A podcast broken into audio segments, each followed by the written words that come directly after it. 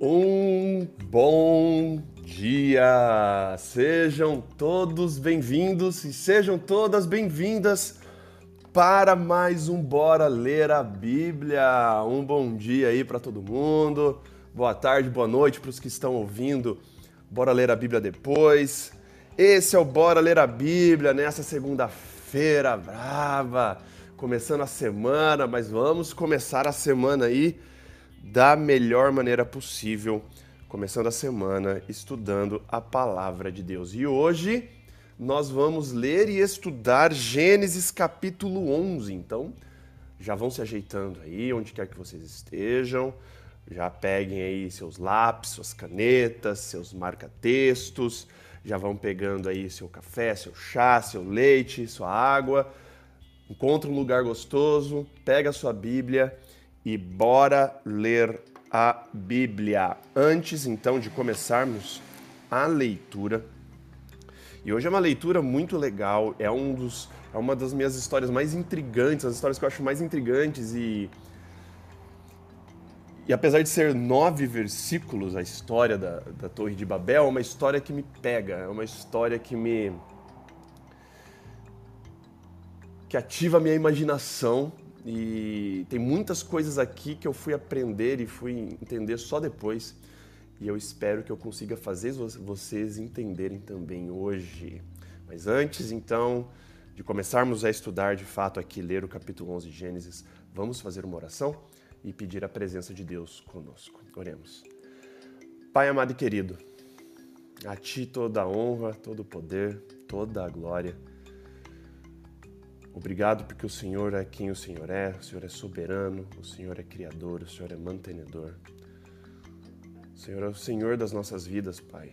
E mesmo sendo quem o Senhor é, o Senhor tem cuidado de nós, o Senhor nos protege, o Senhor tem misericórdia da gente, o Senhor nos abençoa mesmo quando nós, nós não merecemos nada. Agradecemos, Pai, pela noite de sono, agradecemos pelo despertar nessa manhã com paz, com saúde, com disposição de estudarmos a tua palavra. E hoje, ao abrirmos no capítulo 11 de Gênesis, que o seu Santo Espírito possa estar conosco, Pai.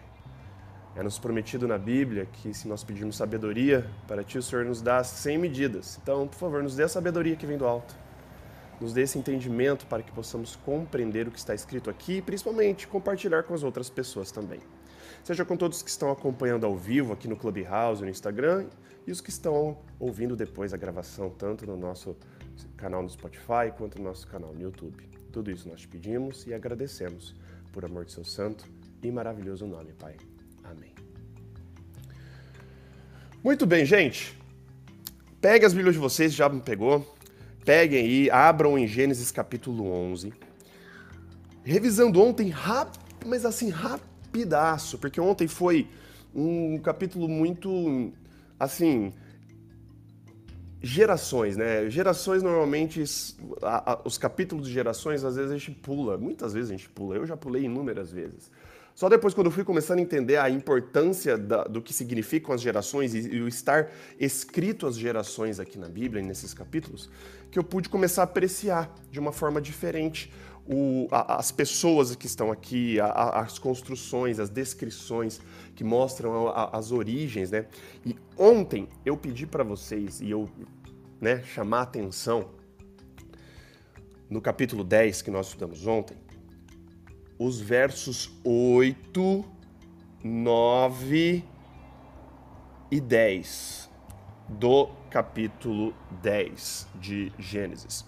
Ontem, então nós lemos, e eu vou ler de novo, porque é importantíssimo assim essa ligação. E aí nós vamos começar a entender. Mas antes de começar a ler então aqui o verso, voltar aqui para Gênesis 10, vamos começar a ler Gênesis 11 então. Gênesis 11, cap... Gênesis 11, verso 1, na minha Bíblia, que está na nova versão internacional, fala assim: No mundo todo havia apenas uma língua um só modo de falar. Primeira coisa, né? Então, é relatado aqui que antigamente, no mundo inteiro, só existia uma forma de falar, uma língua, um, um jeito. Estava até lendo aqui, né? E a, a, a tradução literal desse um só modo de falar, vou até achar aqui para falar para vocês, para não falar nada, literalmente fala um só lábio e um só tipo de palavra, que significa apenas uma língua ou um só modo de falar. Qual era a língua original? Nós não sabemos. Os estudiosos de línguas, linguistas, eles até tentam. Provavelmente existe, exista algo de raiz nas línguas semíticas, hebraico, aramaico, algo ali que possa apontar para uma língua original pré o relato que nós vamos ler agora, mas isso é, enfim, é, é especulações e, e estão em constante estudo. Mas o fato é que todo mundo falava uma língua só. E é apresentado pra gente aqui na narrativa. E aí, olha que interessante no verso 2: Saindo os homens para o Oriente, ou dependendo da tua versão, tradução, saindo do Oriente, mas aqui eu aponto que é para o Oriente, porque aqui é mostrando a galera saindo lá do Monte Ararat, saindo da região ali da Armênia, onde estava a Arca de Noé. Então eles saem para o Oriente, ou seja, para o leste, em direção a leste eles encontraram uma planície em Cinear e ali se fixaram. Lembre-se da planície de Cinear que eu falei ontem. A planície de Cinear é a Babilônia, região da Mesopotâmia. Então, saindo os homens do Oriente, encontraram a planície em Cinear e ali se fixaram. E aí, verso 3: Disseram uns aos outros: Vamos fazer tijolos e queimá-los bem. Usavam tijolos em lugar de pedras e piche ao invés de argamassa. E verso 4, a parte chave aqui dessa, desse, desse, desse, dessa história. Depois disseram: Vamos construir uma cidade com uma torre que alcance os céus. Assim o nosso nome será famoso e não seremos espalhados pela face da terra. Muito louco aqui que os homens, eles falam que vão construir uma cidade. As cidades naquela época não eram igual as cidades que nós temos hoje.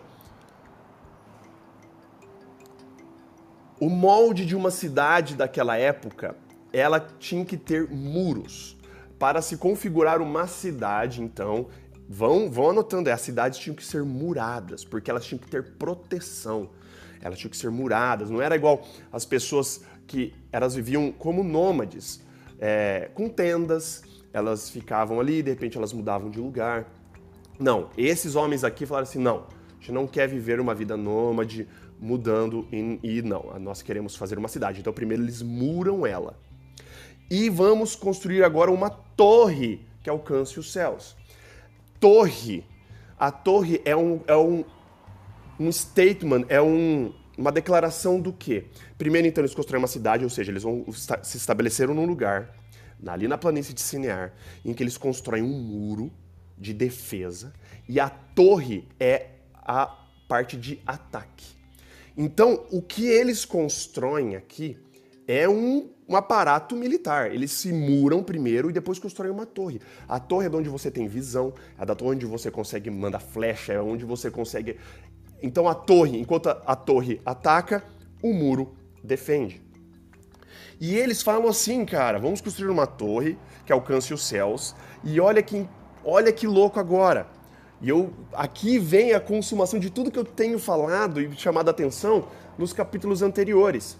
Assim o nosso nome será famoso e não seremos espalhados pela face da terra. Vamos começar pela última parte aqui. Não seremos espalhados pela face da terra. Lembra da ordem de Deus lá em Gênesis 1, verso 28? Se vocês não lembram, eu vou ler de novo. Anotem aí. A primeira ordem para a humanidade de Deus lá em Gênesis no verso 28 é: sejam férteis, multipliquem-se e encham, se espalhem pela terra. Depois, quando o homem sai da arca de Noé, capítulo 9, por exemplo, verso 7, o que, que Deus fala para eles de novo? Ele dá de novo para eles a, a ordenança. Verso 7 do capítulo 9: Mas vocês sejam férteis, multipliquem-se e espalhem-se pela terra e proliferem sobre ela. Ele repete isso antes também, no capítulo 9, verso 1. Sejam férteis, multipliquem-se e encham a terra. A ordem de Deus aqui era clara. Não era para eles ficarem só num cantinho, em um lugar, num bololô. Não. A ordem divina era: cresçam, multipliquem-se, espalhem-se e se proliferem pela terra. Agora, os homens aqui falam assim: Não quero. Não vou. Primeiro, então, nós não seremos espalhados pela face da terra. Segundo, o nosso nome será famoso. Eles falam aqui, assim o nosso nome será famoso. Vocês lembram do que eu disse para vocês? Como era se adquirido fama naquela época? Se nós formos, por exemplo, na história de Davi, Davi ele ficou famoso ali pelo quê? Pelos, pelas conquistas militares dele. Davi fica famoso pelas incursões de guerra, pelas vitórias que ele teve. Lembra-se quando nós começamos a ler o capítulo 6 de Gênesis, que fala da corrupção da humanidade, e aí fala que existiam os gigantes e que eles se tornaram heróis do passado, homens famosos. Fama está completamente aqui relacionado com guerra, com vitória militar. Não é famoso porque eu sou bonitão, porque eu sou grande, sou forte, não. A fama aqui tem tudo a ver com militar, com guerra, com conquista. Estão começando a fechar os pontos. Para vocês fecharem ainda mais os pontos, quero que vocês voltem agora no capítulo de ontem, no capítulo 10, verso 8, falando de Nimrod.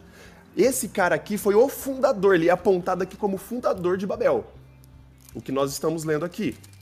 E olha o que fala no capítulo 10, verso 8. Cush também gerou Nimrod, o primeiro homem poderoso na terra. E aí ele fala o quê? Ele foi o homem mais valente dos caçadores diante do Senhor. Lembra da expressão diante do Senhor? Diante do Senhor significa contra o Senhor. Contra Deus, desafiando a Deus. A expressão aqui em hebraico é peneiahue, diante de Deus, é contra Deus. Então esse Nimrod, que foi o mais valente, valente de guerreiro, a valente aqui, o cara que é mais conhecido, e ele era um caçador, um valente, um guerreiro diante do Senhor, ou seja, ele era um guerreiro contra Deus, fundador de Babel. Vamos voltar aqui agora no capítulo 11 e nós vamos, olha só, vamos construir uma cidade, verso 4, com uma torre que alcance os céus Assim o nosso nome será famoso, famoso de guerra, e não seremos espalhados pela face da terra. Só que a chave agora, a gente tem que ler agora os próximos versos para a gente entender a gravidade e, a, e a, o nível de loucura dos homens e de arrogância dos homens nessa época. Vamos continuar lendo o verso 5 aqui. O Senhor desceu para ver a cidade. E o descer aqui, obviamente, não é que Deus desceu fisicamente. É a expressão de dizer assim, cara, ninguém está longe do, dos olhos de Deus, ninguém está oculto, ninguém consegue se esconder. Então Deus, o Senhor desce, e o Senhor aqui é Yahweh, né? é, a, é a trindade, desceu para ver a torre que os homens estavam construindo e disse o Senhor: Eles são um só povo e falam um só, uma só língua. E começaram a construir isso. Em breve, nada poderá impedir do o que planejam fazer. Venham, desçamos, aqui está no plural, então você vê que pelo menos tem duas pessoas da Trindade aqui, Deus falando: venham, desçamos e confundamos a língua que falam, para que não entendam mais uns aos outros. Assim o Senhor os dispersou dali por toda a terra e pararam de construir a cidade. Por isso foi chamada Babel, porque ali o Senhor confundiu a língua de todo mundo. Dali os espalhou por toda a terra. Mas, cara, vamos lá. Deus desce, ele vê que, cara, eles começaram a construir isso, eles começaram, começaram a construir uma, um muro, começaram a construir uma torre. Primeiro, eles tinham medo. Eles tinham medo por quê? Cara, o mundo, a gente sabe que o mundo acabou de passar por um dilúvio. O mundo acabou de ser destruído por água. Não, Agora a gente vai construir uma torre para a gente se proteger de Deus. Mesmo Deus tendo prometido para Noé e para a descendência de Noé, eles sabiam dessa promessa de que Deus nunca mais voltaria a destruir o mundo com um dilúvio de volta. Eles não ligaram para isso, não, vamos construir aqui um negócio. Só que a chave, a chave para a gente entender o que está acontecendo aqui nessa história e para Deus querer confundir a língua e impedir a construção da torre, está no próprio nome: Babel. Babel, do acadiano, a raiz da palavra, e o que significa literalmente porta de Deus.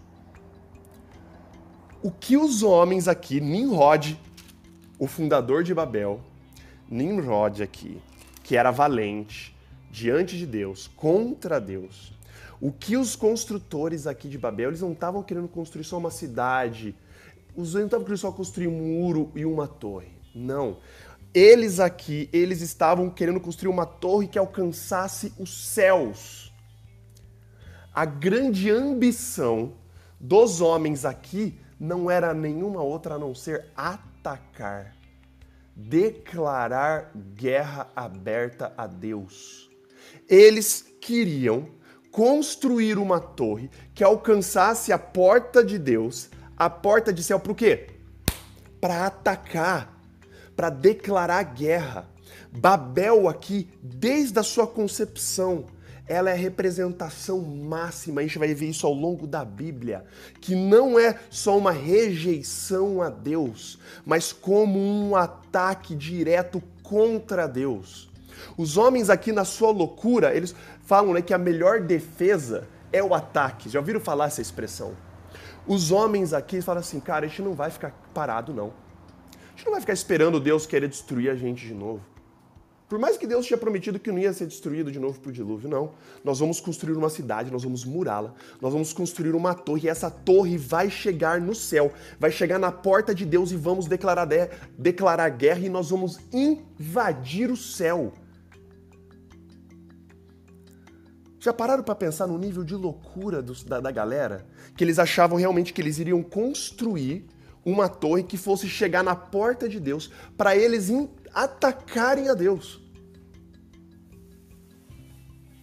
uma guerra declarada a Deus. Nimrod, um valente diante do Senhor. Mas o que pega minha atenção, e tem que também pegar a atenção de vocês, é justamente o que Deus faz. Ele fala, ele fala assim, cara, em breve, ele fala no verso 6, eles são um só povo e uma só língua, e começaram a construir isso, e em breve nada poderá impedir o que planejam fazer. Deus está com medo de que o homem invada o céu e destrua o reino dele, destrua não, não faz sentido. Mas o que Deus aqui está com medo ou impedir. E deve assim, cara, a gente tem que impedir que aconteça o plano que eles estão tentando implementar aqui é o quê? É essa guerra declarada, porque no momento, a partir do momento que o homem declarasse guerra aberta a Deus, quando ele completasse o plano dele, eles estavam construindo aqui ainda o momento que o homem completasse o que ele estava querendo e declarasse a guerra aberta a Deus, não existiria outra coisa a fazer por Deus a não ser destruir o homem de novo. E aí não seria por dilúvio, seria por qualquer outra forma que Deus encontrasse para destruir o homem. A guerra declarada ao céu é uma rebelião direta e Deus não teria o que não teria outra coisa a fazer a não ser de novo o quê?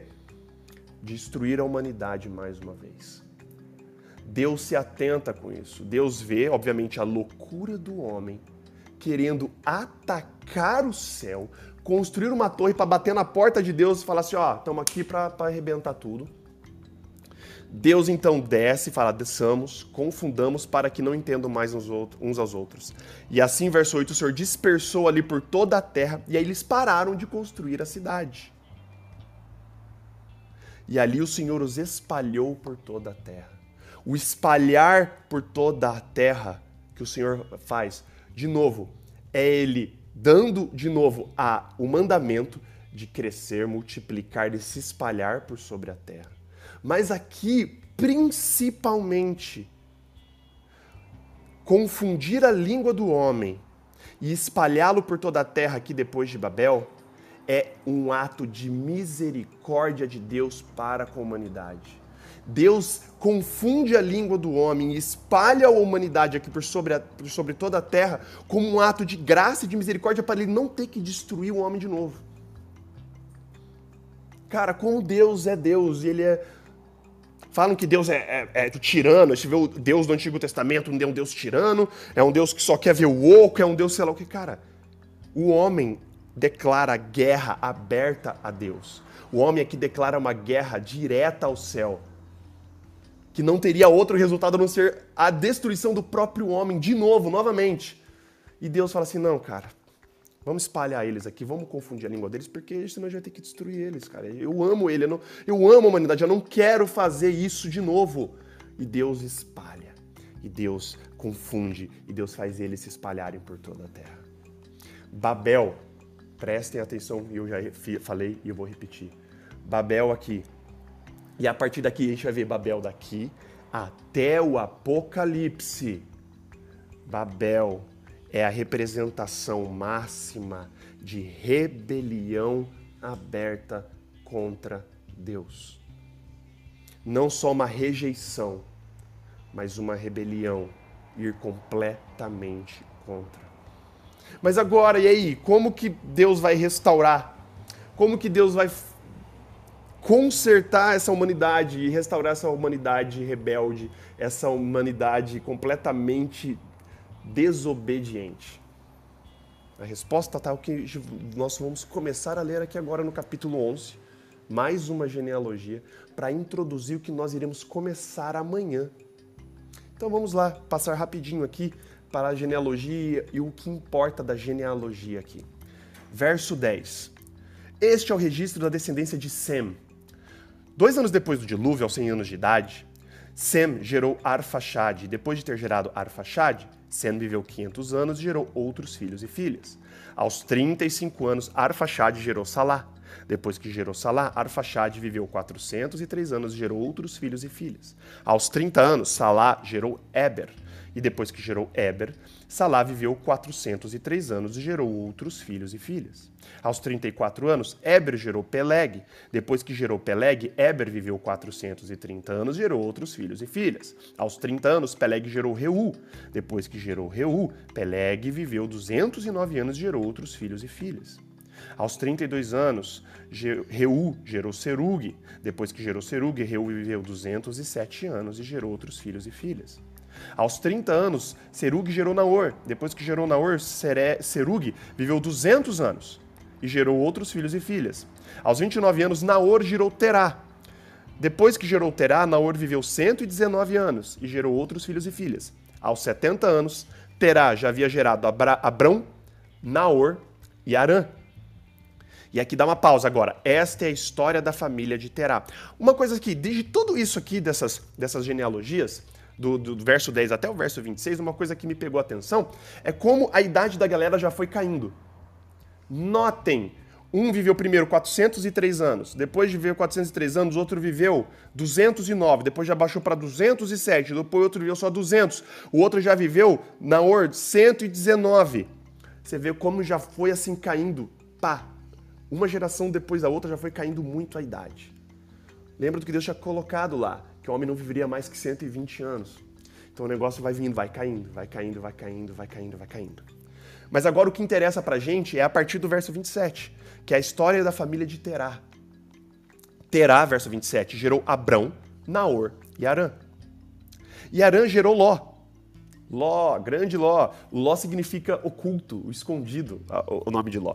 Arã morreu em Ur dos Caldeus, sua terra natal, quando ainda vivia Terá, seu pai. Ur dos Caldeus, hoje, é Arábia Saudita. Fica ali, essa cidade, existem as ruínas até hoje, ela fica entre Bagdá e o Golfo Pérsico, ela fica no meio do caminho, assim. Ur dos Caldeus é a atual Arábia Saudita. Muito da hora. Então, Naor, Abrão, Ló, eles viviam na atual Arábia Saudita. Verso 29. Tanto Abrão quanto Naor casaram-se. O nome da mulher de Abrão era Sarai, e o nome da mulher de Naor era Milca. Esta era filha de Arã, pai de Milca e de Isca. Ora, verso 30, agora dá um tom aqui da, da, da narrativa. Ora, Sarai era estéreo, não tinha filhos.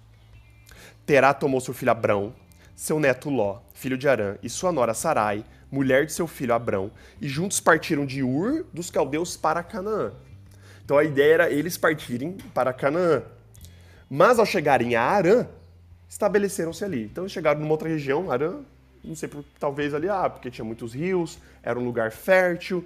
Então a incursão deles, lembra, Arábia Saudita, cara, é aqui embaixo, assim, tipo, Canaã está aqui em cima, perto do, do mar Mediterrâneo, para cima do Egito. Eles estavam viajando, viajando, eles pararam em Arã, no meio do caminho, falaram, ah, aqui tá bom. E ali mostra que, verso 32, Terá viveu 205 anos e morreu em Arã. E assim terminamos o capítulo 11.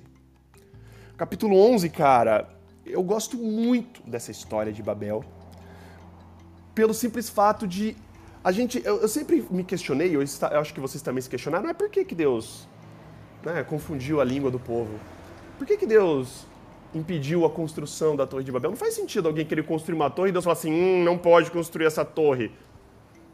E depois, quando eu fui estudar, e depois que eu fui entender, cara, que para mim fez todo sentido. Espero que para vocês tenha, tenha fazido, tenha feito sentido hoje. Essa declaração aberta de guerra aos céus, essa, essa rebelião do, do ser humano, cara. Deus reseta a humanidade, dá um restart lá com o dilúvio, e a humanidade, cara, não adianta. A humanidade rebelde, a humanidade se rebelando contra Deus e Deus sendo misericordioso e Deus espalhando ele sobre a terra. Deus fala assim, cara, ser humano, por favor, olha para mim. Acredita nas minhas palavras, me obedeça que vocês vão ter vida. E agora a introdução aqui no final do capítulo 11 e vai introduzir a grande história. A grande história deste ser humano chamado Abrão, surgem as três maiores religiões do planeta Terra: judaísmo, islamismo e cristianismo. Toda treta, toda confusão, casos de família. Prepare, porque a partir de amanhã vocês vão estar achando que vão estar assistindo um capítulo de casos de família, mas não, é Bíblia. É a humanidade sendo a humanidade. Cara, é treta em cima de treta, é traição, é, cara, histórias pesadas de abuso. É, cara, vocês acham, né? Tipo assim, ah, é a Bíblia, né? Bíblia. É a Bíblia. Cara, a Bíblia. Game of Thrones. Sei lá, fala outro seriado histórico, aí fica no chinelo quando você vai ver essas histórias que nós vamos acompanhar aqui a partir da história de Abraão, cara. E mesmo assim, mesmo o ser humano sendo que o ser humano é, Deus continua sendo Deus. Deus continua indo atrás do ser humano, Deus continua tendo misericórdia do ser humano. Deus, assim, aquela, aquela criancinha rebelde, socando assim o, o calcanhar de Deus. Eu não quero te obedecer, eu quero ir contra. E Deus fala assim: ai, cara, eu ainda te amo, te amo muito, te amo infinitamente. E eu vou fazer de tudo para te salvar, ó criança rebelde. Mas não perco isso, a história então começa amanhã. A história de Abraão e amanhã começa toda a história da aliança abraâmica. Amanhã eu vou tentar fazer de uma forma resumida a história da aliança e tentar dar uma introdução na aliança, ou ao longo, né? não sei se vai ser amanhã, se vai ser no capítulo 15, eu vou tentar fazer vocês entenderem a estrutura de aliança, como que funciona uma aliança, por que, que Deus usa aliança, como, por que, que Deus usa a estrutura da aliança que é usada aqui na Bíblia. Vai ser muito interessante, vai ser bem legal. Então não percam amanhã, cara, capítulo 12. Depois começa as histórias e aí, cara, vai ser, vai ser muito legal. Vai ser muito, muito, muito legal. Mas por hora terminamos e vamos fazer uma oração, senão eu me empolgo aqui, eu já começo a contar as histórias de amanhã e aí não vai dar bom. Oremos. Pai amado e querido.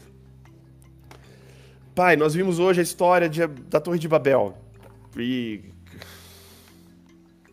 eu, às vezes, Pai, me vejo rebelde, em rebelião contra Ti, quando eu leio a história aqui de, da Torre de Babel, Pai. Mesmo que inconsciente, mesmo que não declarado, mas toda vez, Pai, que eu quero fazer o que eu quero e não dar ouvido ao que o Senhor está pedindo para fazer, eu estou em rebelião, Pai. Nosso coração é rebelde. Nosso coração ele é enganoso. Nosso coração ele é inclinado totalmente para o mal desde a nossa infância, Pai. E nós vemos aqui que aqui chegou no ápice da rebelião. Nós lemos ontem desse tal de Nimrod, um grande valente da antiguidade, um cara que era um caçador, um valente diante de Deus.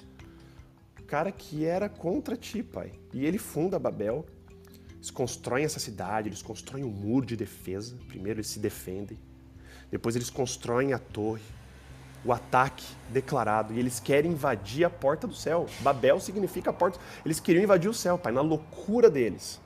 Eles estavam querendo se proteger do dilúvio e ao mesmo tempo investir um ataque contra o reino dos céus, pai.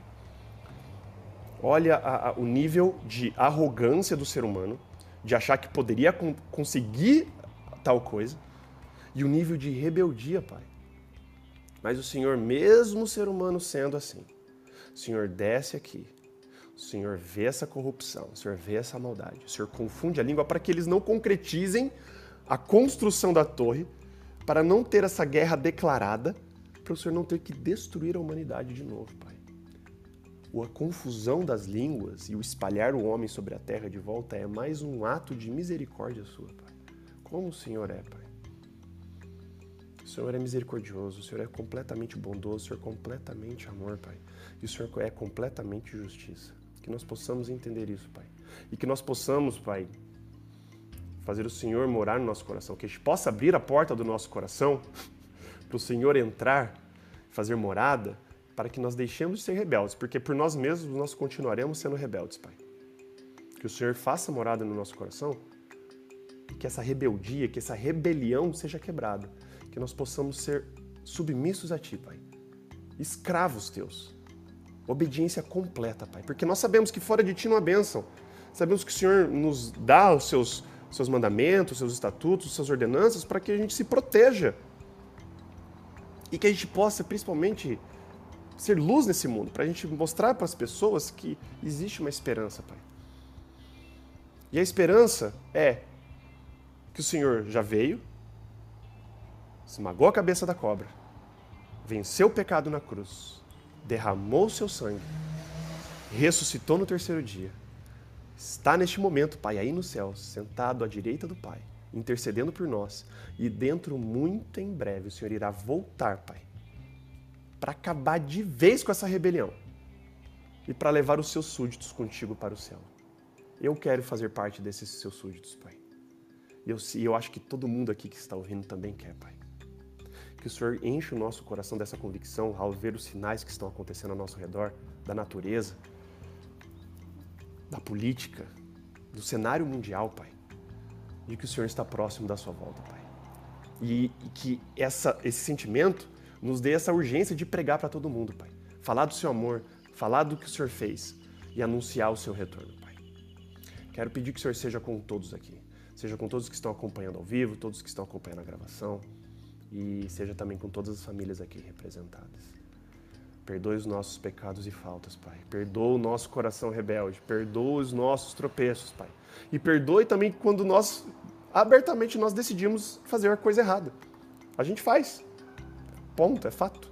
Mas que o Senhor nos dê o Espírito Santo para nos arrepender e pedir perdão e tentar andar nos seus caminhos, Pai. Seja também com os menos favorecidos, nós sempre colocamos eles em oração e eu sempre vou colocar eles em oração, Pai. Seja com os moradores de rua, seja com os que estão passando por algum tipo de abuso, de drogas, Pai, seja com os que estão passando fome, seja com os que estão perdendo suas casas, os que estão perdendo por tragédias naturais ao redor do mundo, os que estão em situação de deslocamento, refugiados de guerra, refugiados políticos e religiosos, que estão tendo que sair das suas casas, Pai. Fugir, mudar de país, Pai. Atravessar a fronteira, passando por frio, por nadando, Pai. Os que estão perdendo suas casas, seus lares também por tragédias naturais, vulcões, terremotos, enchentes, Pai. As coisas estão acontecendo num ritmo cada vez mais rápido, Pai. Como o Senhor disse quando estava aqui na terra, isso são as primeiras dores do parto. E como nós sabemos que as dores do parto elas começam num ritmo e vão aumentando o ritmo, e a gente está vendo claramente o ritmo aumentando, Pai. Seja com todos esses menores do reino, Pai. Nos apresente os menores do reino, para que a gente possa, Pai, ser mãos ajudadoras para eles. Tudo isso nós te pedimos e agradecemos, por amor de seu santo e maravilhoso nome, Pai. Amém. Muito bem, gente. Queria agradecer mais uma vez a presença de todos vocês, agradecer aqui a audiência, agradecer aqui por vocês estarem com a gente aqui todos reunidos todos os dias. Se é a primeira vez que você está entrando, saiba que nós fazemos isso todos os dias.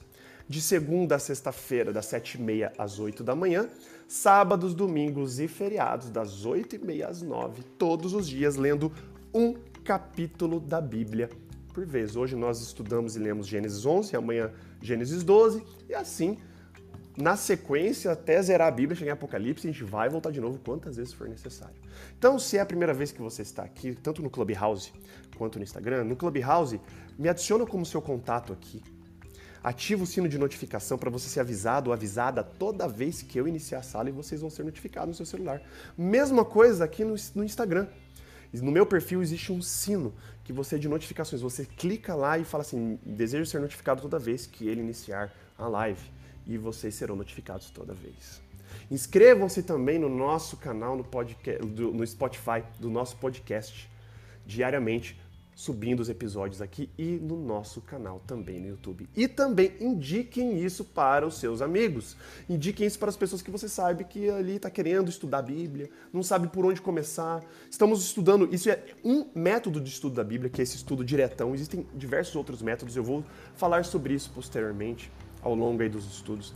Mas se você conhece alguém que tem esse interesse, indico Bora Ler a Bíblia para essa pessoa, me adiciona no Clubhouse, me adiciona aqui no Instagram, assina lá o podcast no Spotify, assina o nosso canal no YouTube e nós aí teremos todos esses aparatos para nós desenvolvermos o hábito de estudo diário da palavra. Beleza, gente? É isso. Um abraço, Deus abençoe a todos vocês, um ótimo dia e até amanhã com Bora Ler a Bíblia, Gênesis capítulo 12. Um beijo, um abraço, valeus e falows!